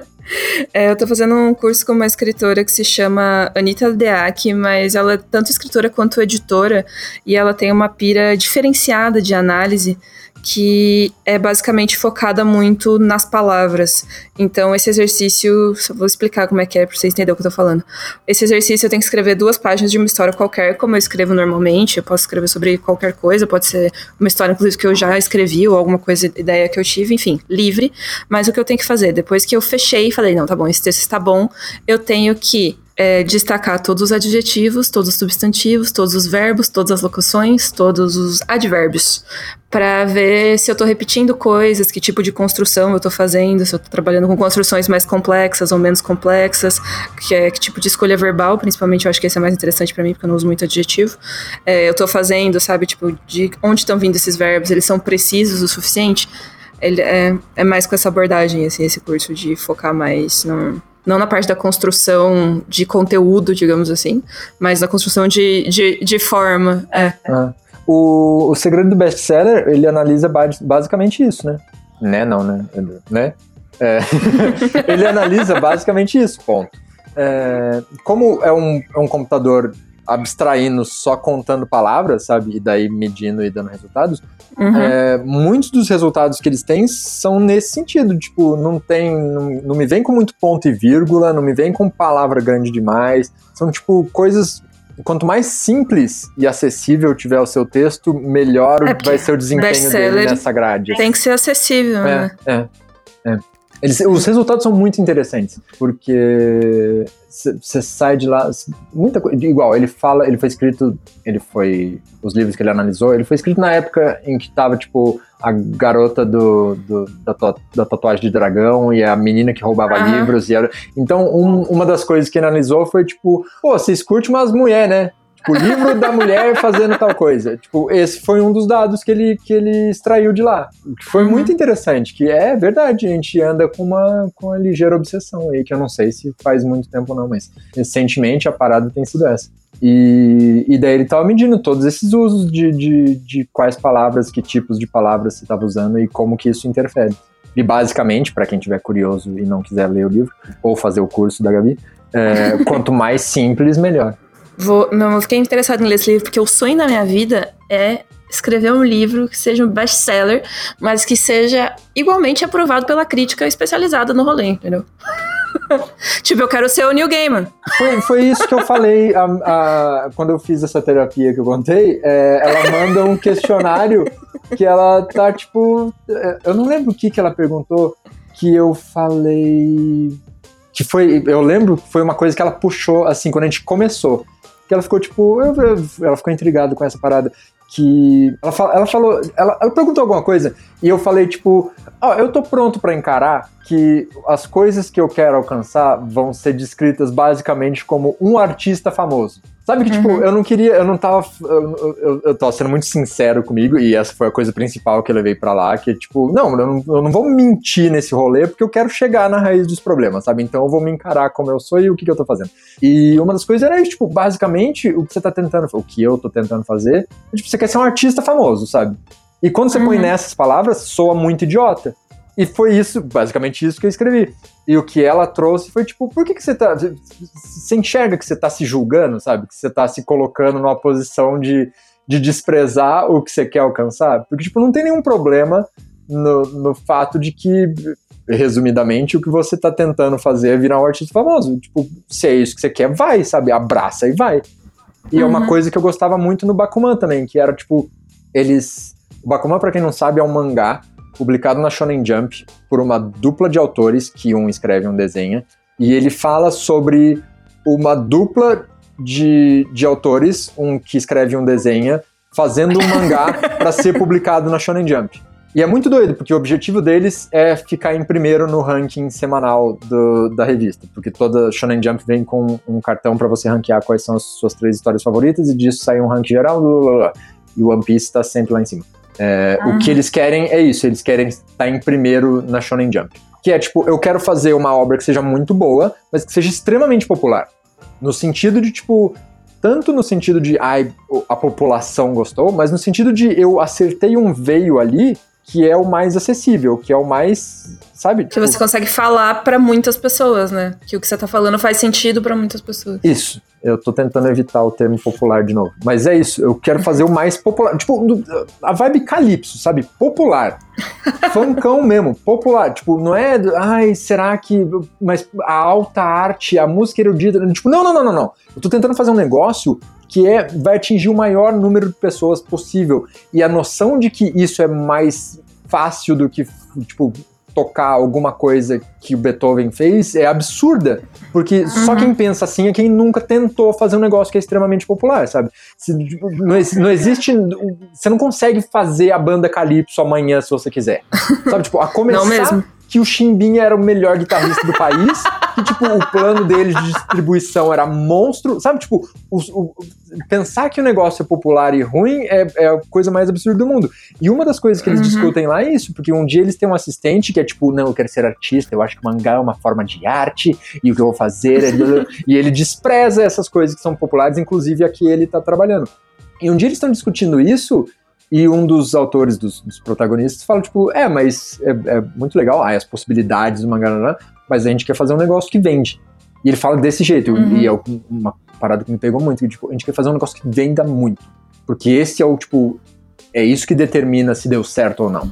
Não tem outra Sim. medida maior do que. Você pode, tipo, ah, mas tem tal mangá que vendeu muito menos, mas influenciou, mas não importa. Foda-se ele.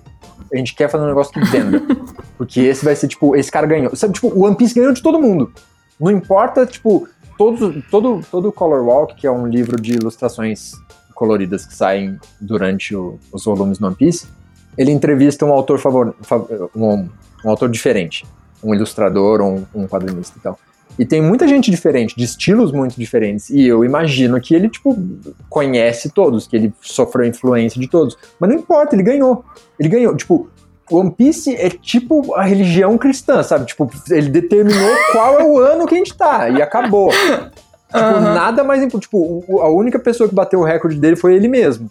Mil Uhum. vezes. Então é muito doido você pensar que, tipo, existe um, um, um nível de. Existe alguém que fez isso, sabe?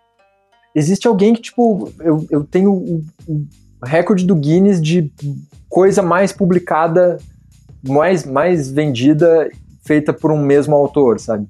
Não Uhum. existe, tipo, daqui a pouco ele vai ganhar do Batman e do Super-Homem em quadrinhos vendidos no geral, assim, por todos os autores. E é absurdo, o cara tá há 23 anos. Tá, isso, eu, eu- fim de semana passado, a gente tá gravando isso na quinta-feira. Fim de semana passado, eu abri uma tabela no Excel. Segredos, segredos aqui. As boas histórias começam assim. e termina com e rimos muito, que noite inesquecível.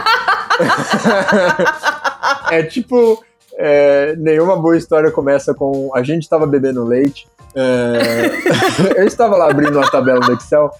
Eu abri uma tabela do Excel para medir One Piece. Porque esse é o nível de obsessivo que eu sou com coisas que eu tô curioso e gosto. E Vou te mandar meu TCC, Raoni. Manda porque eu quero ver. Eu sou, eu sou obcecado. Eu queria. Porque assim, a gente, quando a gente conversa sobre essas coisas, é, se a gente quiser, tipo, se eu colocar um debate valendo pontos entre alguém que gosta do Oda e alguém que gosta do Togashi, que é um autor que não trabalha, é, que fez Hunter x Hunter, é, eles vão discutir como se as coisas estivessem de igual para igual. E elas Uhum. não estão. A começar porque um deles não trabalha e o outro tá há 23 anos trampando sem parar. Daí, o, o- o problema nesse, nesse debate é o seguinte: é, eles vão discutir como se esse negócio fosse subjetivo. Como se, tipo, quem gosta mais do que ou quem fez melhor. E daí a gente tem o maldito ranking da Shonen Jump, que é tipo. eu, acho muito legal que ele tenha sido usado como parâmetro de medida de vitória ou derrota no Bakuman, porque ele é muito objetivo. Ele é tipo, quem gostou mais do que? Ponto final. Sabe, tipo, não é, não, não é os editores votaram, tipo, as pessoas votaram. Sim. E Uhum. acabou, o público votou.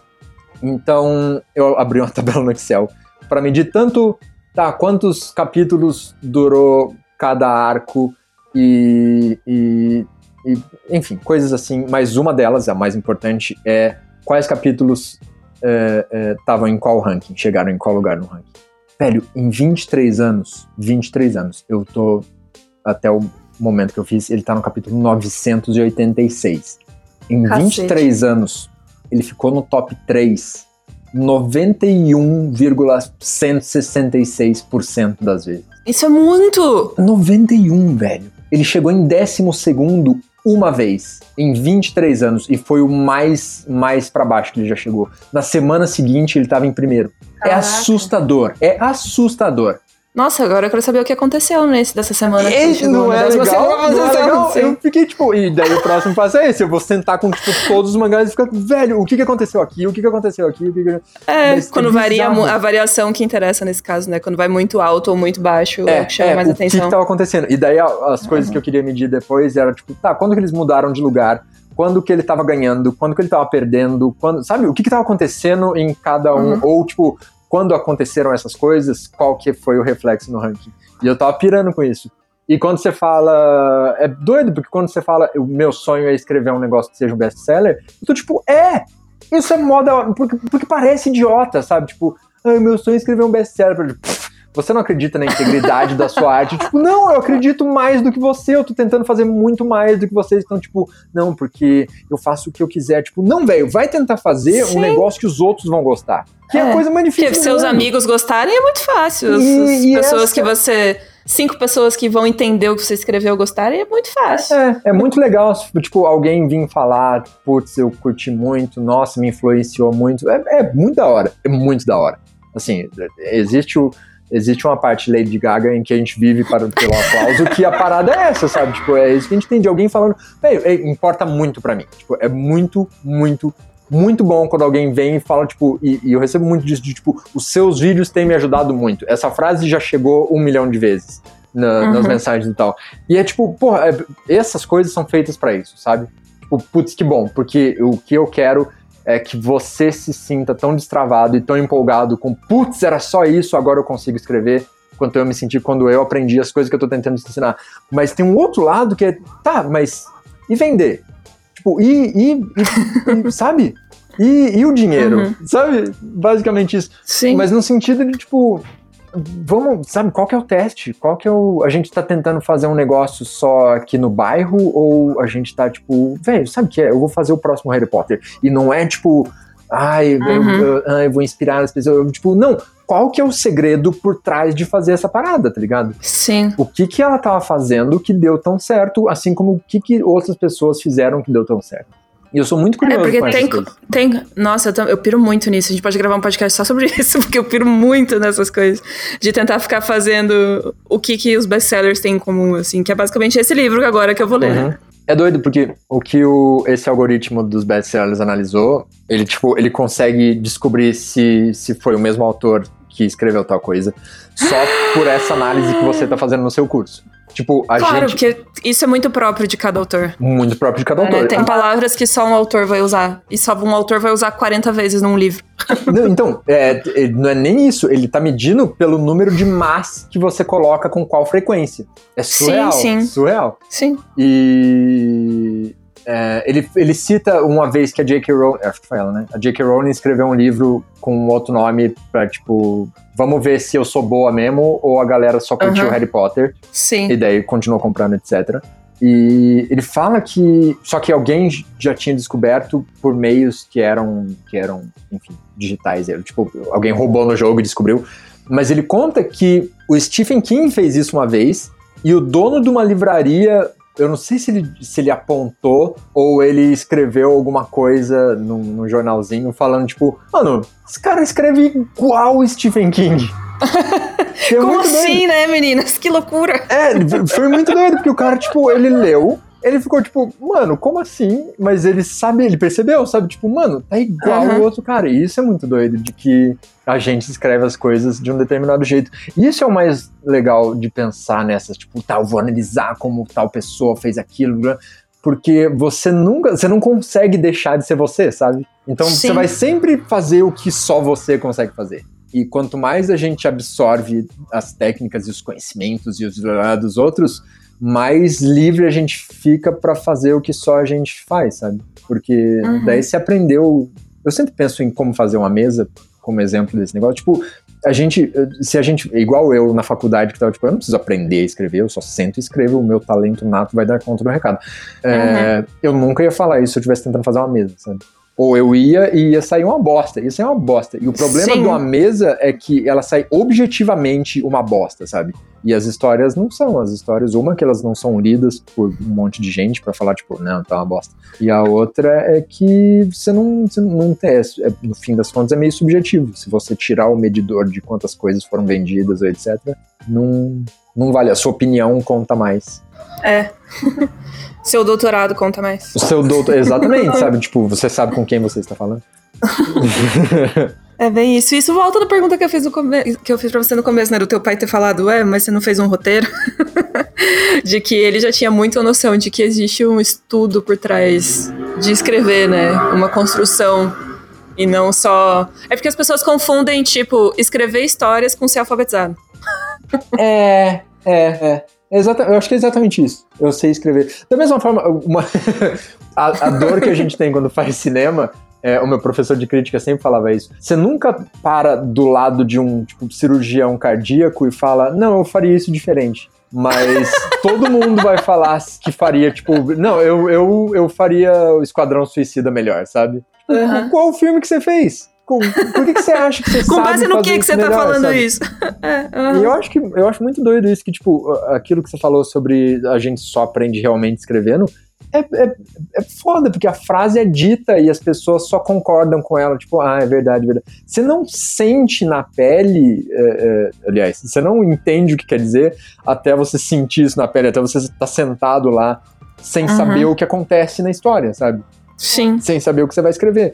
E da mesma forma, e é o motivo de eu, de eu tentar ensinar as pessoas, escrever o livro e fazer os vídeos, é, você só sabe qual é a sensação do quanto essas coisas valem quando você não só teve nesse momento sentado sem saber o que escrever, como quando você aprendeu como tinha que fazer, sabe? Como, como prosseguir naquilo que você estava fazendo. Como aprender a fazer o que você quer fazer.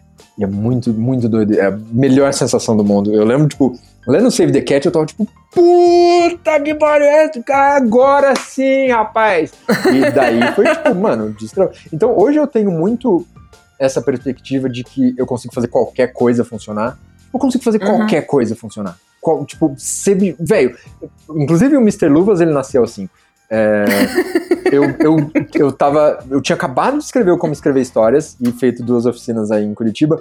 E a gente começou a conversar sobre, tipo, tá, mas isso, isso, isso e tal coisa e tal coisa. Porque é, as pessoas sempre têm uma, uma reação meio tipo, hum, não sei não, hein? Mas eu ficava tipo, não, velho, eu consigo fazer a história de um cachorro padeiro e ele sonha em ser lutador de boxe. Eu vou fazer. Eu- então, tipo, isso, essa conversa foi em setembro e daí em dezembro eu tava lançando Mr. Luvas na CCXP, sabe? Porque, tipo, uma Uhum. vez que você entende como as coisas funcionam, uma vez que você entende qual é a do motor, você pode fazer um carro de qualquer formato, sabe? Não Sim. importa, não importa o que você quer. Tipo, não, mas como que. Não, não importa, você pode jogar o que você quiser. Que se você souber o que você precisa mexer pra fazer a história funcionar, ela funciona. sabe? Você, você pode seguir Uhum. em frente. Enfim, é isso aí. É isso aí, ó. Nossa, pensei em mil coisas agora. eu fiquei tipo, ah, qual pergunta escolher, qual pergunta escolher, qual pergunta escolher, qual pergunta escolher. Mas já que a gente já falou tanta coisa assim, Raoni, você é um homem que gosta de surpresas. Hum. Você eu está agora no podcast, quadro. Eu já sei, eu já estraguei, De frente com a estraguei a Gabi. surpresa, estraguei a surpresa. Eu já Você não ouvi. sabia que ia começar agora. Eu, não, eu sabia. Quando você falou, tipo, já que você tipo, não é surpresa. Não é surpresa, eu já sei. E do jeito que foi gravado é ineditável. Ineditável esse, esse vai ter que sair desse jeito bagunçado agora. Droga. Não, mas Murilo, tá, tá- mentira, não grava assim. Vamos, vamos fazer uma versão, uma versão surpreendente. Ah, mas então é isso, gente. É isso que eu tinha pra falar. que papo gostoso. Não, não consigo. Não, você quer mesmo fazer essa simulação? Não, vai, vai, vamos. Uma palavra favorita. É, é, é, livro. eu literalmente falei a primeira coisa que eu olhei. Caramelo. Caramelo é uma palavra favorita. O sentimento de começar uma história nova. É empolgação. O sentimento de terminar uma história nova. Alívio. Eu tô indo muito bem nisso. Eu sei Nossa, que você não vai está, falar, está mas eu tô humilhando os outros participantes. Eu sei, eu ouvi os outros. A primeira coisa que você faz quando tem uma ideia boa. Anotar. A melhor história de todos os tempos. Eita, não, isso é muito difícil porque as variáveis são muito grandes. Ai, não sei. Essa eu não sei. Um livro que você gostaria de ter escrito. Um livro? Sete desafios para ser rei. Um livro que você indica pra todo mundo. O meu? É verdade? Como escrever histórias, escrito por Raoni Marx. Tá aqui o link da Bem da Hora, tá? Tá aqui o link, a venda no bemdahora.com. Isso. E uma última mensagem para os nossos ouvintes. Vai lá escrever. Boa! Acabei já. Senta a acabei. bunda Nossa. e escreve. É, vai. Não- É grátis. Escreve aí. Escrever é grátis. Vou começar a usar isso nas minhas oficinas também. Ô, ô, isso é meu. Tá nas minhas frases. Agora já era, eu É, roubei. Vem é. aqui, vem na mão então. Ok, ok. Vai lá, agora vai lá escrever. é, e agora eu esqueci a frase que eu tô tentando defender. e escrever é grátis. Escrever é grátis é um dos meus conceitos favoritos, que é tipo, não, a única coisa que tá te impedindo é você. Eu tava, tipo, se você fosse um escultor em mármore, você tava fudido, mas se você quer só escrever, você não tem, você tem zero desculpas. Eu te dou 50 reais se você for numa convenção de literatura com uma camiseta escrito escrever é grátis. Top? Nossa, eu vou fácil. Eu, nossa, eu Fechou, já temos um camiseta. desafio. Excelente, ó, na lojinha, em breve. Sim, sim, me aguardem. Então é isso, gente. Obrigada aí por ouvirem a gente durante essas quase duas horas de muita divagação. espero que tenha sido útil de alguma forma. Eu realmente espero que tenha sido útil de alguma forma. Não deixa de se inscrever no canal se você está ouvindo esse podcast no YouTube, deixar aquele like no vídeo, mandar pros seus amigos, fazer aquele comentário legal. Pedir muita coisa, talvez, mas veja o que você consegue fazer. então tá, até semana que vem. Beijo. Beijo! Tchau.